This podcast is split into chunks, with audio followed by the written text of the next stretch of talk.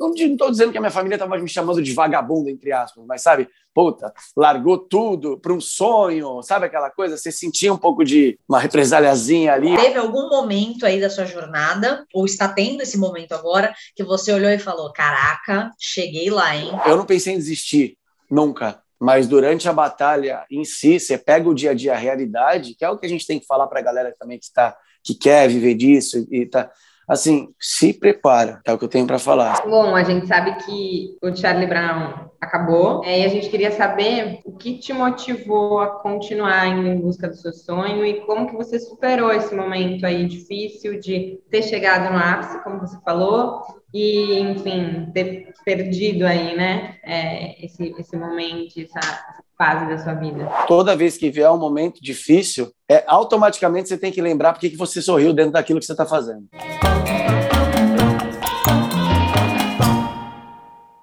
Oi, pessoal. Quem está aqui no Quem Me Dera hoje é o Bruno Graveto, que sonhou muito e conseguiu se tornar baterista de uma das bandas de rock mais famosas do Brasil, o Charlie Brown Jr. Mesmo com todas as dificuldades, ele nunca desistiu do seu sonho e hoje segue na batalha. Graveto, seja super bem-vindo ao Quem Me Dera. Eu que agradeço o convite de vocês. Sensacional a proposta, o projeto. E se eu demorasse mais um pouco para ser convidado, eu ia ficar muito frustrado por não ter participado. Graveto, eu também queria te agradecer. É um prazer ter você aqui no Quem Me Dera hoje e já estou curiosíssima para saber dessa história, que já sabemos um pouco, né? Mas agora eu quero saber realmente o que passou aí nessa cabecinha. Vamos nessa, tamo junto. Manda bala, estou aqui com vocês. Apesar de você estar hoje participando do nosso quadro Como Nunca Desistir dos Seus Sonhos, a gente vai fazer a mesma frase que a gente faz para todo mundo que a gente ama, que é quem é você hoje em uma frase? Você sabe que é complexa, né, essa pergunta, né? Quem sou eu hoje em uma frase? Eu acho que eu sou um eterno aprendiz, um eterno ser em evolução, posso dizer assim. E conta aqui para todo mundo entender o que você faz hoje, porque a gente já, enfim, te introduziu falando que você, né, foi baterista do Charlie Brown Jr. Então a gente quer saber o que você faz hoje e se você puder contar um pouco, assim, bem rapidamente, só para a gente entender como foi a sua trajetória e o que você já fez no passado. Certo. Começar pelo agora, né? Uhum. É, hoje em dia eu continuo com a música. É, a música não tem jeito, é o que eu amo fazer, é o que eu vou fazer até no final da minha vida. E eu tenho alguns projetos de sons autorais, né? Um deles é a Cali, Cali de Califórnia, né? Que é uma homenagem à Califórnia, às influências de lá. Eu também tenho um projeto que chama Caissara Clã, que é aqui da Baixada Santista, onde eu produzi e faço parte. E mais duas novidadezinhas assim rápidas, né? Que é agora a volta do Charlie Brown Jr., que a gente vai sair em turnê ano que vem em homenagem ao Chorão e ao Champion. A gente se juntou, todos os integrantes aí. E o Trem, que é um projeto que eu tenho com o Mingau do Traje Rigor, o Ivan Sader e o Fred Gonçalves. Então a gente se desdobra um pouquinho para viver do que ama. Hoje em dia eu sou esse múltiplo, mas estou feliz com isso. Sobre o começo da minha trajetória, é, eu comecei assim, vamos dizer, eu trabalhei desde muito novo, assim, empregos normais, né? Só que eu tive sempre tive um sonho do esporte, da bola, do futebol, queria muito. Cheguei a jogar no Santos, até que com 12 anos eu vendo amigos tocar no estúdio ali na garagem e tal, eu fiquei apaixonado por aquilo, porque eles tocavam tudo que eu gostava, porque como é que o batera tocava daquele jeito, usava a mão, o pé, então eu me encantei e fui procurar aula. Quando eu fiz a minha primeira aula de batera, ali assim me pegou mesmo, foi paixão à primeira vista ou primeira batida, sei lá. e eu nunca mais e, eu nunca mais parei. Então assim, é, para resumir agora, depois a gente vai bater no papo sobre isso, mas com 12 anos que eu quando eu comecei a tomar aula ali eu ali eu fui tendo cada vez mais certeza do que eu queria, porque realmente eu me apaixonei pela música. Bom, Graveto, você já contou aí então que você estava lá jogando no Santos, começou a ver os seus amigos tocando, fez aula de bateria. Então, quando que você percebeu realmente que você falou, não, esse aqui é o meu sonho, vou ter que ir atrás disso e vou realmente priorizar isso aqui como minha profissão? Então, apesar de novo, né? Que eu te falei, eu comecei com 12 anos a estudar e é muito difícil e é totalmente entendível, se é que isso existe, esse termo assim, é, a, a, falando da família, porque, por exemplo, a minha família não tem nenhum músico, de fato. Então, pensa, eu quando comecei a estudar, obviamente para eles era uma parada de adolescente, aquela coisa para extravasar energia e tudo mais, Até que, depois de um ano estudando, eles viram meu empenho, porque eu não tinha bateria em casa, não tinha como estudar. Eu estava na perna, eu ficava me virando ali nos 30 e tal. Então, depois de um ano, foi quando a minha família se juntou num Natal assim e me deu uma bateria de presente, né? Aí ali eu comecei a mergulhar um pouco mais nos estudos e onde começaram as primeiras bandas. Eu te respondendo isso, eu acredito que com uns 15, 16, assim, tudo bem, muito novo, mas ali quando eu comecei com a banda, quando eu toquei nos primeiros festivaizinhos, os shows ali, eu vi que eu não tinha mais como ficar longe daquilo, sabe? Daquele frio na barriga, do ensaio, do pré, do show, do palco, da montagem, eu vi que aquilo era, era, era mais ou menos o que viria a ser a minha vida, né? Aí isso acarreta em várias coisas boas e coisas que você tem que também superar e vencer, mas eu acredito que com 15, 16 anos eu botei na minha cabeça que eu não queria mais largar isso não. E como que foi para sua família? É, receber essa notícia, porque o mundo da música aí, que nem você falou, tem as suas dificuldades, né, tem as suas questões financeiras, tem uma questão aí de estar chegando perto da hora de fazer a faculdade, como que eles encararam essa decisão? Exatamente, não, não foi nada fácil, apesar, assim, eles se juntaram para dar a bateria e tal, e quando a coisa foi ficando séria, eu tive bandas aqui, várias bandas em Santos, e, e em paralelo eu fui trabalhando, né, tive também vários empregos e tal, aqui, mas é, quando, eu, quando eles viram mais ou menos, foi quando. Foi, é uma atitude que eu não indico para ninguém, né? Fazer, mas eu estava assim, já tendo aula há bastante tempo, já tocava com as bandas, já corria atrás, eu só não tinha dinheiro. Mas eu já sabia o que eu queria, né? Assim, então eu sei que era uma batalha difícil. E teve um momento onde eu já estava indo, pro, eu estava no segundo ano de publicidade na faculdade, eu estava indo para o terceiro ano de publicidade e eu estava completamente desgostoso daquilo, assim apesar de em paralelo fazer o que eu amo, eu tava... então chegou um belo dia que eu tranquei a matrícula na faculdade por conta própria e eu fazia a faculdade de manhã e morava com a minha mãe. Então eu cheguei um dia eu não acordei, né, para ir para a faculdade, foi e eu esperei esse momento para falar mesmo, porque ela viria me perguntar o que aconteceu, que você não acordou, que você não foi, para bater esse papo com ela. Foi um choque muito grande tanto para ela quanto para minha família mas ao mesmo tempo a minha mãe ficou muito do meu lado. Depois de um período que ela precisou colocar na cabeça como mãe protetora, que é normal, né? É, ela precisou, ela precisou desse período para analisar, mas para minha família foi muito mais difícil. Então vamos se dizer ali foi pelo menos uns dois, três anos onde eu não tive, onde a gente não se falava direito, assim, real, sabe? Tinha o a respeito da família, mas eu percebia que era um bagulho de ah, não estou dizendo que a minha família estava me chamando de vagabundo, entre aspas, mas sabe, puta, largou tudo para um sonho, sabe aquela coisa? Você sentia um pouco de uma represaliazinha ali, por proteção mesmo da família, por medo, por insegurança e tal. Então, eu acho que esse período eu tive que encarar isso de frente e, me deu de combustível, inclusive para poder estudar mais e mais e mais, mostrar que era aquilo que eu precisava fazer mesmo, sabe?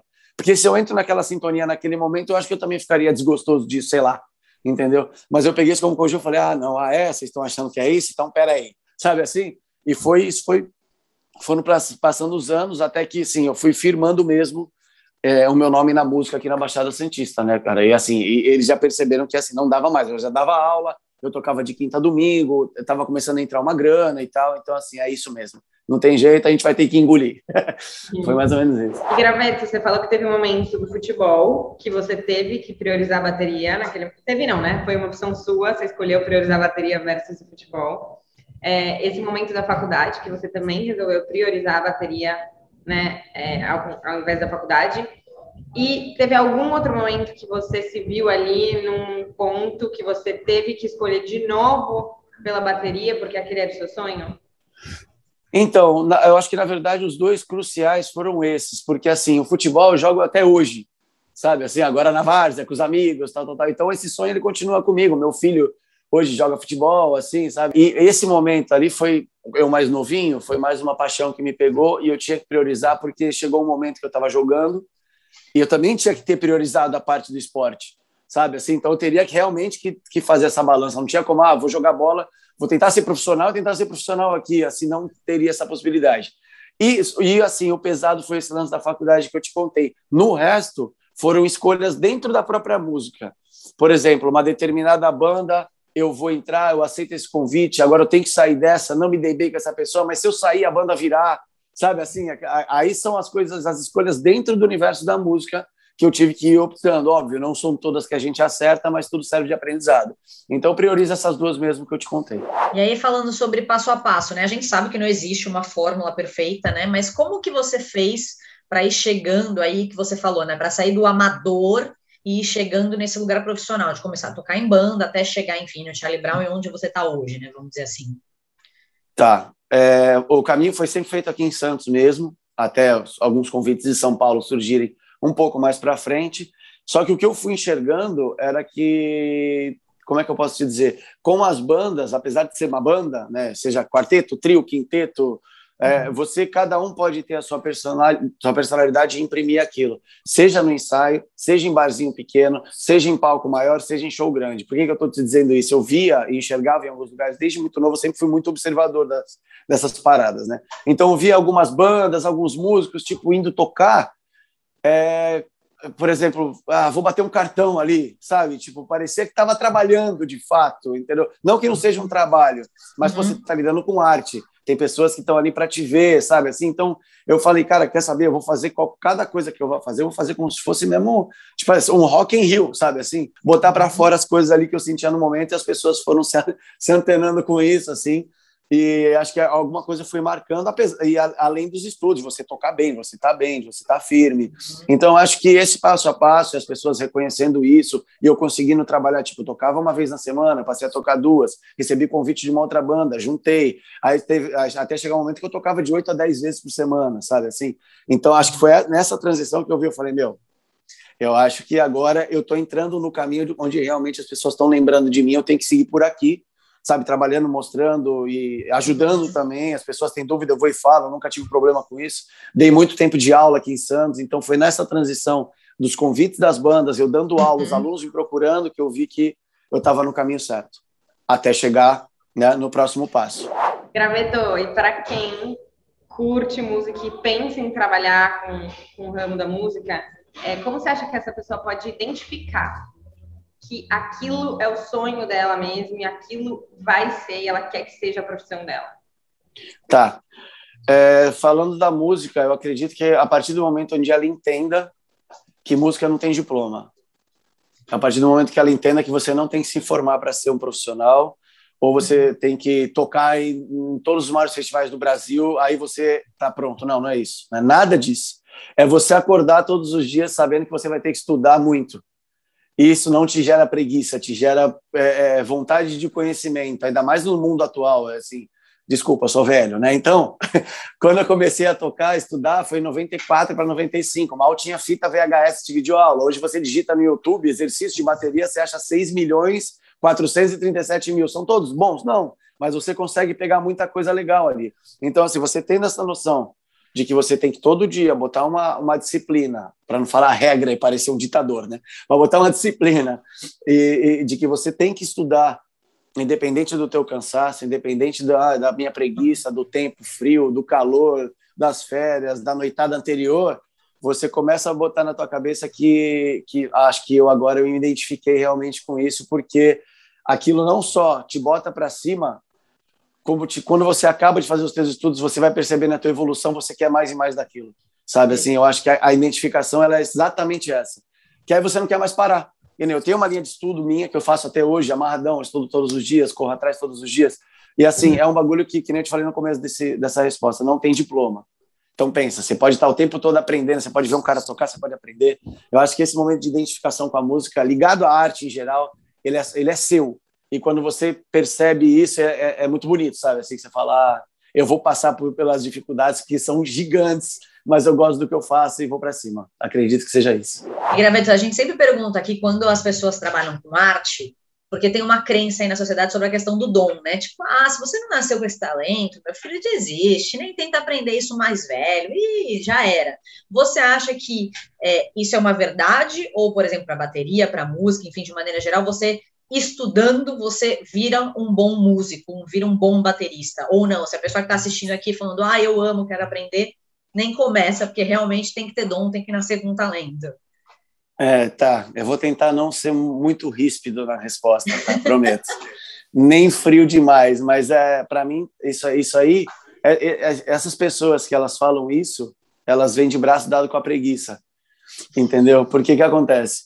É, a galera, pra, primeiro, para ela falar um negócio desse é porque ela não se sente afim de fazer aquilo. Então, ela está tentando tirar o prazer do outro de começar. Já começa por aí. As pessoas que querem começar, elas não podem se ligar em mais ninguém. Elas não podem, é, porque se você ficar prestando atenção no que o outro diz, você não sai de casa. Ainda mais hoje em dia, né? Então, para quem fala que, ah, relaxa, futebol, pintura, esporte e arte em geral, vai, para não ficar mencionando vários aqui. Esporte e arte em geral, ou você nasce com o dom ou você não faz. Para quem fala isso, é, é, namora com a preguiça. Tá você namora com a preguiça, porque é óbvio que dá para ser um bom, você ser um bom músico, você não tem o dom da música, mas você estudando, você se descobre dentro dela. Porque, por exemplo, vou, vou trazer para mim, para a bateria. Vai, o cara quer tocar, mas pô, não tem coordenação e está seis meses fazendo aula, tem uma dificuldade lá. O cara enxerga que ele pode ser um bom músico tocando, mas isso pode abrir portas para ele como produtor. Ele pode enxergar a música de outra forma, ele pode entrar no mundo da música.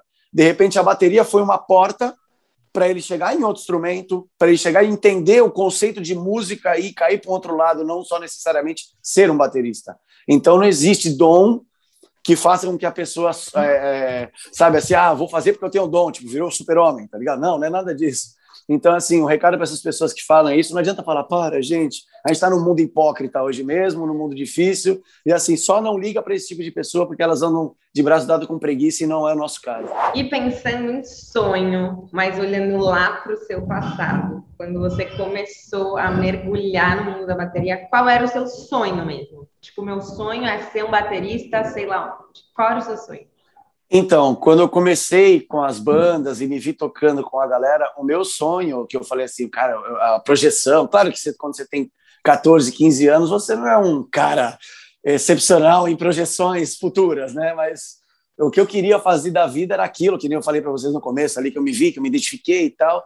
Mas ali o que eu projetava realmente era viver disso de fato e, e ter o meu trabalho reconhecido. Eu nunca me enxerguei por exemplo, um cara, não, eu quero atingir a fama, participar do programa da Xuxa, tá ligado? Eu, era assim, eu quero ser, ter meu trabalho reconhecido, como eu já vinha fazendo. Eu quero tocar, eu quero ter estabilidade financeira suficiente para poder cuidar dos meus e, e poder tocar, tá sempre nos palcões da vida, nos festivais da vida, com a minha banda rolando. Então tá sempre na atividade, vamos dizer assim. Todo ano tá lá marcando presença nos festivais, na, nos clipes na TV e tudo mais. Esse era o meu sonho. E aí, falando, pegando esse gancho, teve algum momento aí da sua jornada, ou está tendo esse momento agora, que você olhou e falou: Caraca, cheguei lá, hein? Realizei o sonho.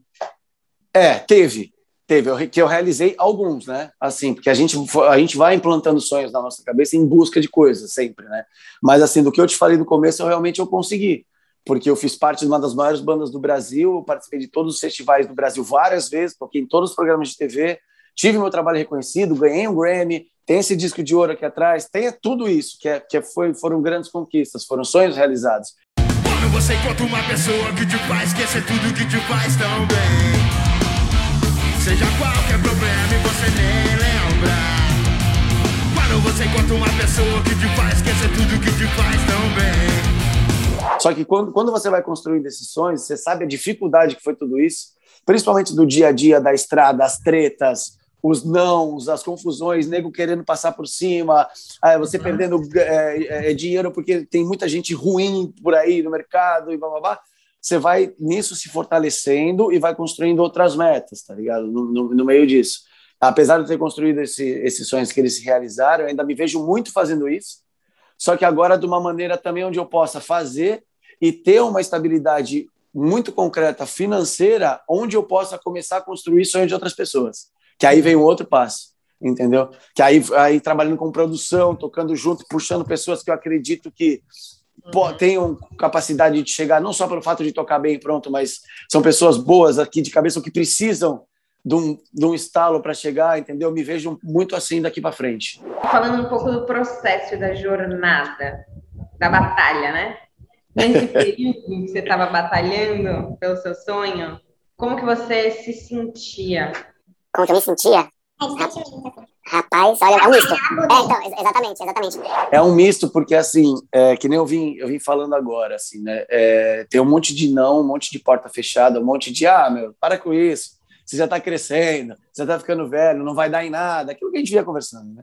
Não que isso tirasse o meu foco, mas olha, vou, vou, vou, vou ser bem sincero, eu, eu, eu não pensei em desistir, nunca. mas durante a batalha em si, você pega o dia a dia, a realidade, que é o que a gente tem que falar para a galera também que está que quer viver disso e tá assim, se prepara. É o que eu tenho para falar. Assim, a, a, não é só, ah, não vou ouvir o que os outros têm para falar e vou estudar muito, não. Tem vários detalhes que vão acontecer, várias coisas que vão, o nego tentando puxar teu tapete. Então, assim, é batalha diária. Não é só porque você, ah, o show é sábado. Vamos supor, vai, fazer uma exposição, você tem um show sábado, você está na segunda-feira da segunda-feira até o sábado você tem uma jornada, você tem uma batalha, você tem um monte de percalço, você tem um monte de coisa acontecendo. Vai rolar? Não vai rolar? Vem aqui, vou lá. Nego falando mal. É que aí as pessoas te rotulam de tudo que é jeito, porque músico também anda atrelado com droga, músico também anda atrelado com tudo dessa parte contrária e que não é nada disso, entendeu? Isso aí você acha em tudo que é lugar, mas tudo bem. Cada profissão com as suas famas, vai. Então, assim, eu, força, né? acho que você tem que ter muita força para você conseguir dar o próximo passo. Assim. E quando você conquista, é uma delícia, viu? Então vale a pena. e teve algum momento aí que você achou que não ia dar certo? Tipo assim, você acabou de falar que nunca pensou em desistir, mas teve algum momento que você olhou e falou assim: meu, agora isso aqui não vai dar certo. Agora eu vou ter que parar, porque, sei lá, não tenho mais dinheiro, não tenho mais energia, eu desacreditei mesmo, tive muitas frustrações. Assim, é, de dar um tempo, você diz assim, né? De dar uma respirada, teve Teve, assim, não, não de largar de, a música de fato, uhum. porque eu, eu me via em um, em um determinado momento fazendo de tudo que eu podia, trabalhando tipo em loja de instrumentos musicais e, e tá dentro da música até tipo trabalhando por fora e, e, fazendo de tudo. E me via vai num looping vamos dizer assim. Eu tava indo aí vamos lá vamos lá Vamos lá, sabe assim? Então, assim, quando você se vê nisso, não, e você sabe que no meio disso tudo sempre tem detalhes ali, umas migalhas que te podem mostrar outros caminhos. Só que você acaba, que é um erro, obviamente, você só, você só aprende com os erros, você se fecha muito no automático. Então, eu estava fechando meus shows, tocando de quinta a domingo, estava com uma banda fazendo som próprio, e mas aí o som próprio a gente não, né, de repente não estava levando para frente ali, porque é difícil o trabalho de som autoral, e cada um também tem seu trabalho paralelo, então me via segunda-feira indo trabalhar, quinta-feira, domingo fazendo show, segunda-feira indo trabalhar, e não era isso só que eu queria. Então eu pensei num, realmente em dar uma respirada, falar, peraí, o que, que eu estou fazendo de errado para enxergar e tentar dar um outro caminho? Até que tocando mesmo, assim, me mantendo, veio um convite para mim ali que me, que me deu um gás. Aí veio uma oportunidade em 2006 para mim de tocar no surto da, do Pirou Cabeção, né? Aí eu, quando pintou esse convite para fazer o teste na banda, eu falei, não, peraí, eu não estou fazendo, né? Nesse respiro, eu falei, não é possível que eu estou fazendo coisa de errado. Aí eu fui fazer, fiz o, aí eu fui, fiz o teste e entrei, né? E foi tão louco, rapidinho, assim, não vou, não vou me prolongar muito, só para te uhum. contar que foi tudo tão louco. Eu já vivia da música. 2006 foi o ano que minha filha nasceu. Né? Então já estava vendo de música, precisando trabalhar com música e tudo mais, de grana. Óbvio, agora, né? Cresceu o negócio, a gente se vira dorme ali no sofá e tá bom, come uma pizza e beleza, só que agora, né? Aí, quando, quando ela engravidou, a minha ex-namorada engravidou, eu vi, eu recebi o convite do estudo, eu falei, pô, que legal, né? Eu falei, de repente dá uma guinada, né? Eu vou ter que ver qual que é e tal. Uhum. O, o, que, mas o surto estava numa entre safra de gravadoras, então não estava fazendo muito show. E o que, que acontecia? Eu deixava de trabalhar aqui final de semana, botava um sub no meu lugar, alguém para tocar aqui no meu lugar com as bandas daqui, para as bandas não ficarem na mão, para ir viajar com o surto para fazer show. Quando eu chegava na viagem, o show cancelava. Então, assim, eu perdia tudo. Tipo, eu não trabalhava lá, eu não ganhava, aqui no final de semana eu não ganhava. Isso foi umas três vezes, mas isso é numa cena de música, tu tá saindo de uma gravadora indo para outra, tem uma janela mesmo, só que estava no momento da minha vida onde não era para acontecer. Então foi uma, sobre as decisões que eu te falei, eu juntei com o pessoal da banda, agradeci muito o convite, que era uma banda de tamanho nacional, e pedi para sair. Só que foi um momento difícil de escolha que eu tive que ter, porque eu tinha que voltar para trabalhar aqui.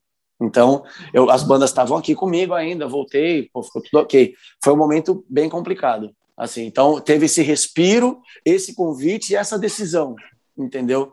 Que podia me levar para um ponto onde eu voltasse para o meu loop eterno, sabe?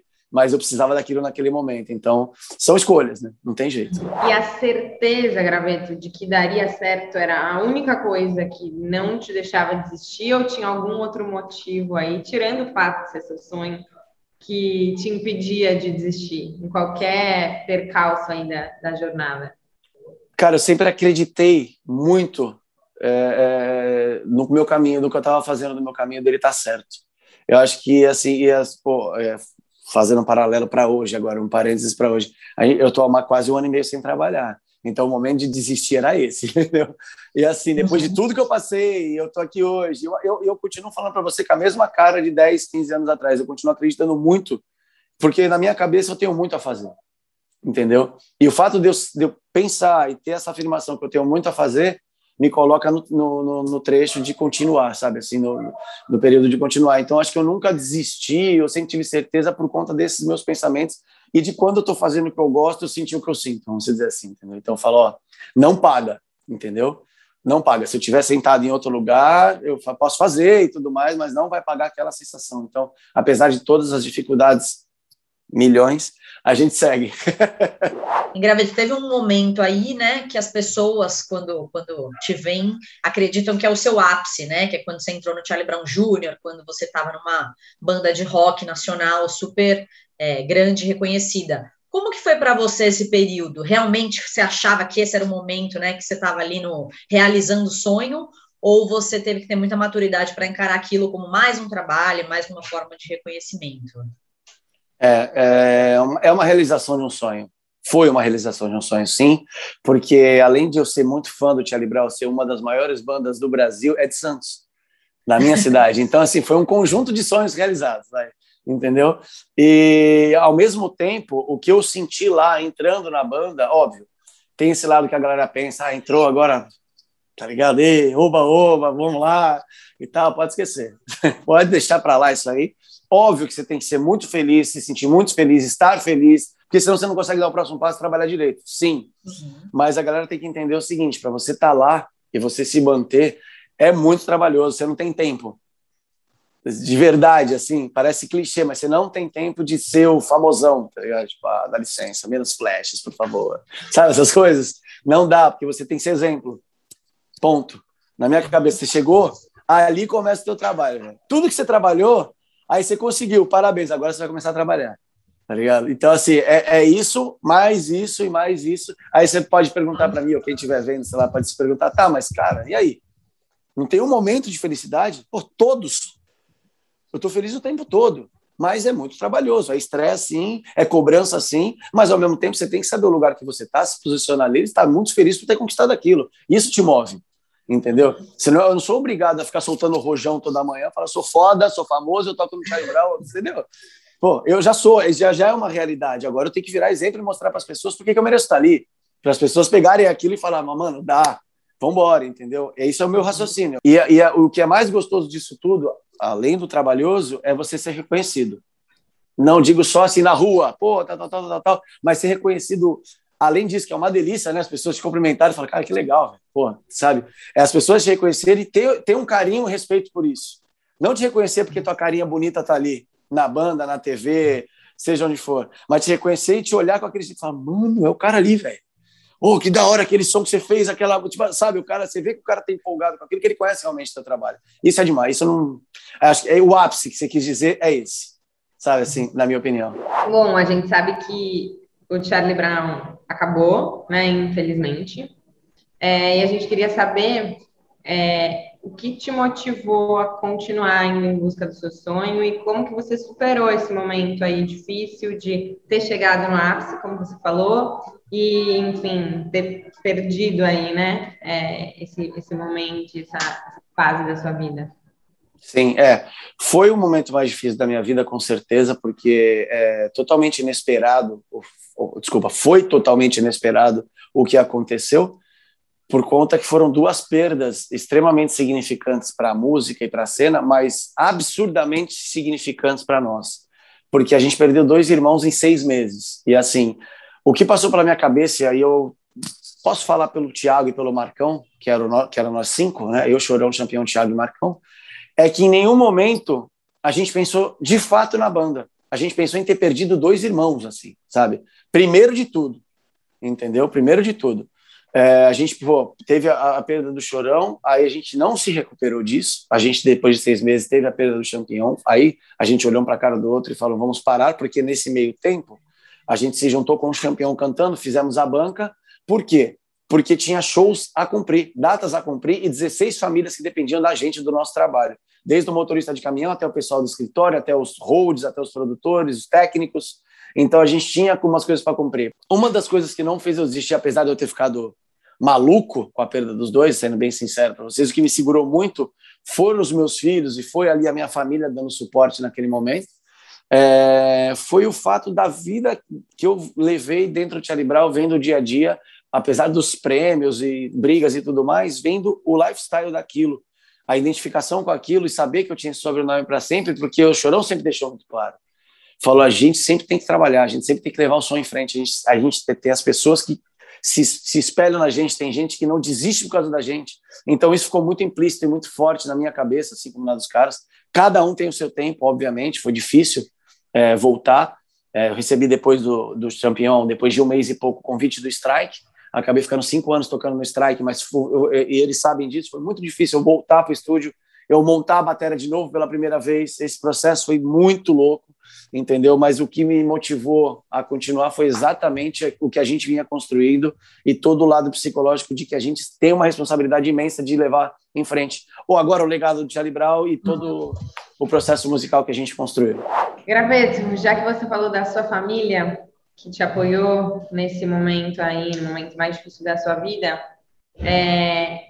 como foi para sua família, né? Se lá no começo eles, enfim, te julgaram tanto, te ver aí é, tocando bateria e seguindo seu sonho, estando feliz e, cara, vivendo aí a vida que você queria?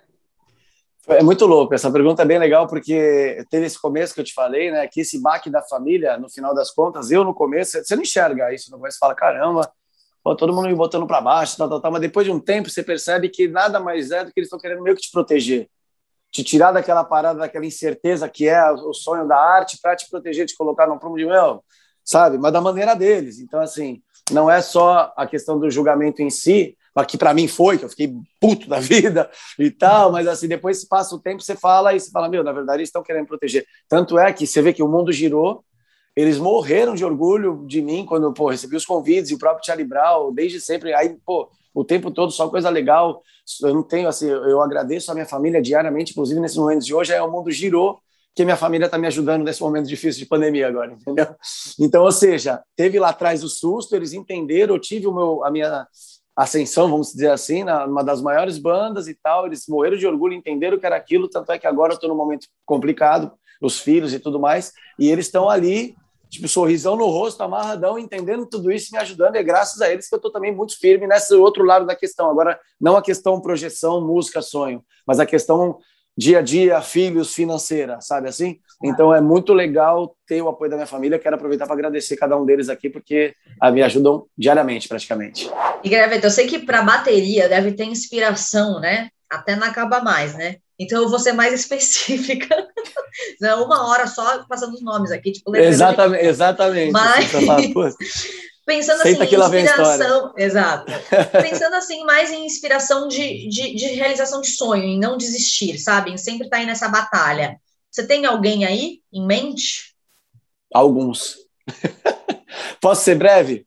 Lógico. Vou ser breve é assim, sobre, sobre referências, é, eu tenho, eu vou, ser, eu vou ser breve mesmo, porque tem várias em seus momentos, desde técnicos até é, visionários, até lições de vida e blá, blá, blá. Mas assim, eu vou pegar o meu professor, o Arthur, que é de Santos, deixar um beijão para ele aqui, é um cara que eu fiquei sete anos de aula com ele, me abriu uma, uma sala para poder dar aula, é o cara que me projetou realmente não só na parte técnica e tudo, mas o dia a dia eu vendo ele, coisa de disciplina, coisa de ser humano e tudo mais, eu aprendi muito com ele. É, aí eu ponho o, um batera da banda Dave Matthews Band, que é uma banda que eu amo de paixão, que chama Carter Bilford, que é o cara que eu, assim, eu mergulhei nele, não sei porquê, amo ele de paixão, mas estudei ele demais, assim, desde técnica também até aquelas coisas, a banda, o que ele fez dentro daquele universo. E eu quero falar muito de um cara, que a gente falou sobre sonhos e não desistir, que é o Travis Barker. Porque o Travis Barker é o seguinte, ele é o cara, ele é o batera mais criativo, um dos bateras mais criativos do mundo, ok, todo mundo sabe, ele toca muito, ok, todo mundo sabe. Só que, meu, esse cara, ele teve um tumor ósseo no braço, onde ele teve que fazer shows e turnês com um braço só, e ele adaptou uma bateria para tocar com a caixa na perna e tocava mal e ele simplesmente, se eu não me engano, foi por conta de um sonho, acho que da filha dele, alguma coisa assim, que o avião dele ia cair. Um sonho, uma parada dessa, ele pegou o voo para fazer e o avião decolou em chamas. Ele teve não sei quantos por cento do corpo queimado, ele tirou o DJ que trabalhava com ele. Eu, se não me engano, o piloto infelizmente faleceu, pulou do avião ficou internado não sei quanto tempo, salvou a vida do DJ, teve esse tuburócio, passou. Hoje em dia, sabe o que ele está fazendo? De novo, um dos maiores do mundo. É, eu acho que esse, esse, esse tipo de força de, é muito amor à música, sabe? Porque, além de tudo, era um cara que, se ele quisesse parar, o neto dele tá rico, velho. É um cara que eu me espelho demais, não só na parte técnica, como de vida também, falando um pouco disso. Bom, e além do mundo da bateria, né, que eu citei alguns nomes, eu poderia citar mais uns 339. É, vou falar de duas pessoas aqui que não são bateristas, mas que têm uma influência, tiveram uma influência muito grande. Um é o Chorão, não tem como deixar de falar, porque eu entrei na banda a, a, como se fosse um teste, né? Fiz um teste, eu e vários bateristas do Brasil inteiro passamos por esse teste. E foi o último a fazer o teste. Eu já tava cansado, saco cheio, porque eu, eu reprovei todo mundo. Aí ele chegou e eu falei, moleque, quem tá lá e toca, se eu não entrar, vai embora, tá ligado? Assim, tipo. E aí deu 15 minutos, eu entrei na sala assim com um cara de bravo, assim, mas só pra enganar ele. O moleque toca pra caramba. E, e, e ele não é só um bom baterista, é um bom menino. E não foi só o fato de eu ter entrado na banda e ser muito fã, que eu sempre fui muito fã de Charlie Brown desde o começo de Charlie Brown que fizeram, vão fazer com que eu fale dele agora, porque eu tive o privilégio de estar dentro, de trabalhar, de estar dia a dia, de conviver, de brigar, de dar risada, de chorar e tudo mais, como uma banda de irmãos mesmo. Era um cara totalmente fora da curva, no sentido genial de ser, sabe? Era um gênio.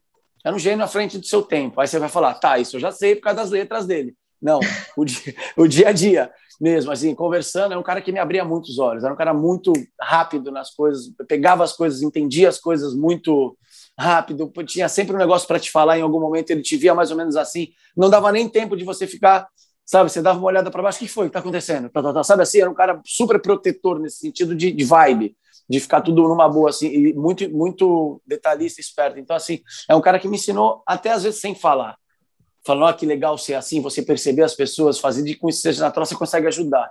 E também nas palavras, sabe? Assim, de, pô, ele sabe, pô, você está aqui hoje, você está levando o nome da banda, você sabe que você vai levar isso para sempre, só que é o seguinte, isso aqui, esse nome gera o quê? Responsabilidade, trabalho, é, tudo que as várias coisas que eu falei foram muito engajadas em conversas nossas de aprendizado. Por mais que eu já tenha a minha base de saber o que eu queria, né, de que isso ajudou muito, mas as coisas que ele falava para mim foram um diferencial que era nesse sentido de entender que cada passo que você dá para cima, cada vez que as pessoas te notam mais porque você está crescendo, no, o nome da responsabilidade ele aumenta junto. Tá ligado? Você tem que cada vez mais ser o exemplo disso provar por que, você merece estar aí. Para quem? Para nós mesmos. Não para mais ninguém. Eu não preciso provar mais nada para ninguém. Falando a real, da real, da real. Só que eu quero ser cada vez mais exemplo. Eu aprendi muito isso com ele, sabe? Das pessoas olharem e falarem, pô, que legal. Daquele jeito é bacana, vai, seja entendeu? E, o, e o, a outra pessoa é minha mãe, né? Não dá, né?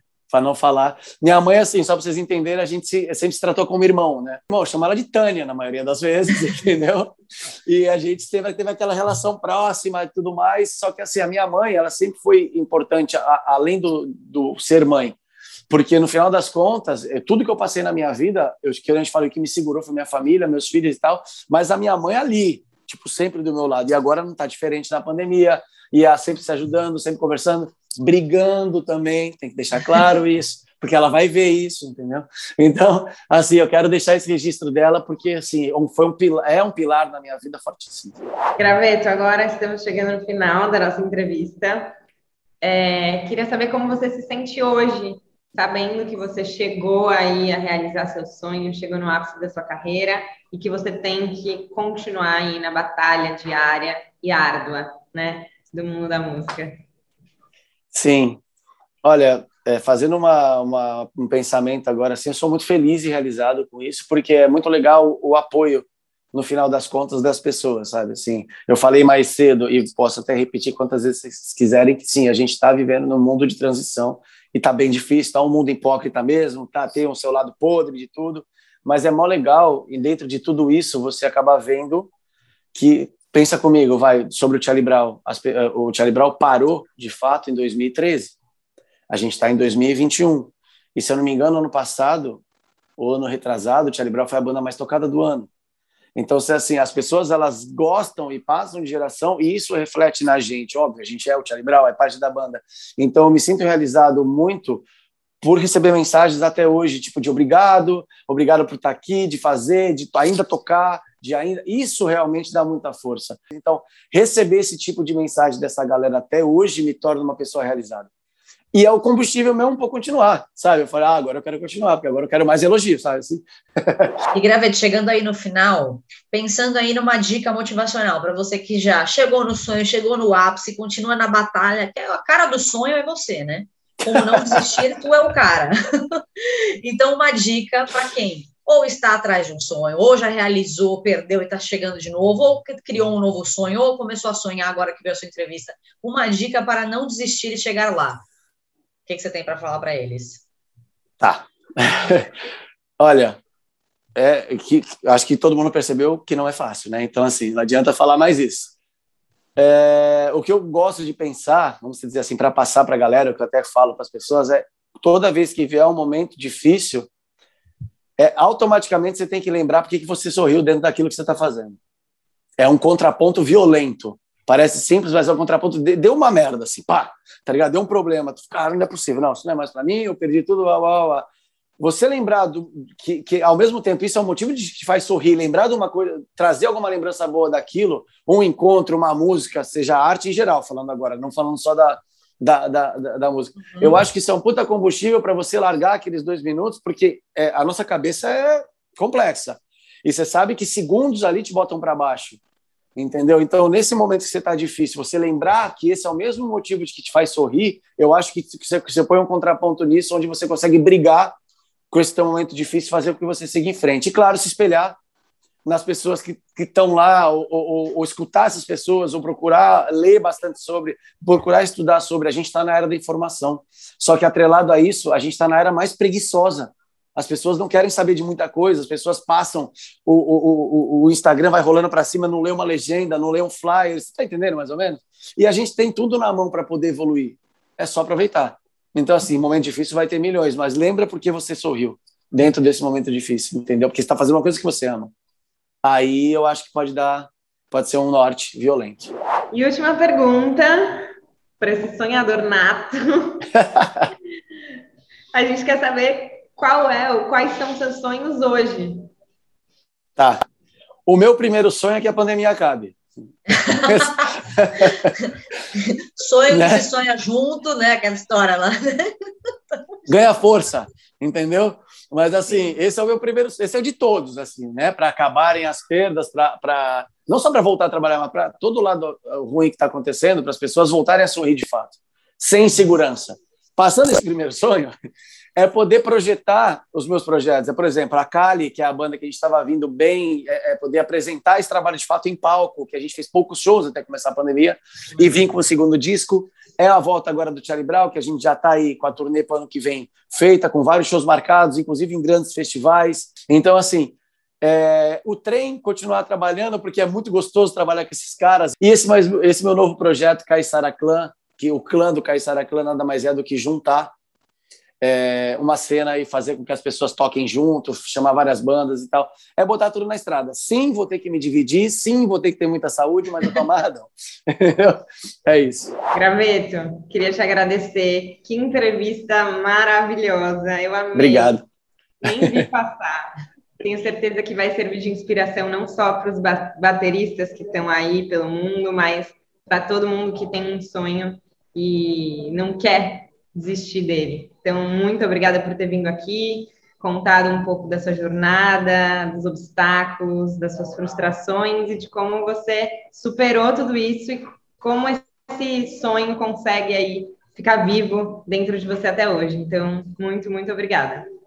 Pô, eu que agradeço vocês e sem clichê nenhum, assim, foi uma das melhores entrevistas que eu já fiz, porque é, é, eu, a, a, gente aborda um outro ponto das coisas, sabe? Assim, que às vezes eu acabo falando sobre muitas coisas técnicas, passagens e tudo mais. E é hum. muito gostoso entrar nesse outro lado. Parabéns pelo trabalho de vocês, pelo amor de Deus, continuem, porque eu também sou fã.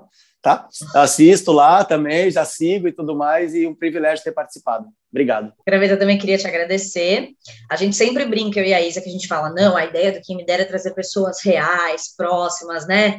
Que a gente seja o primo do meu amigo e tal. E aí a gente hoje trouxe um dos melhores bateristas do Brasil. Então, realmente subimos um nível hoje aqui nessa entrevista do Quem Me Dera.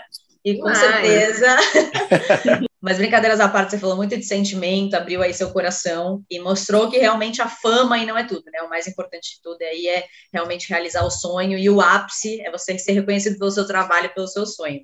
Então, muito obrigada. Ia deixar um beijo enorme para vocês, obrigado. E é sempre isso, assim, finalizando o que você falou, é você deixar o, o, o teu legado, a tua história, coisas positivas para que as próximas pessoas possam se inspirar. Valeu. E para você que adorou essa entrevista, assim como eu e como a Isa, segue a gente aqui no Instagram, segue o Bruno Graveto lá no Instagram, se inscreve no canal, que toda quinta-feira, às oito da noite, tem uma entrevista tão boa quanto essa para você.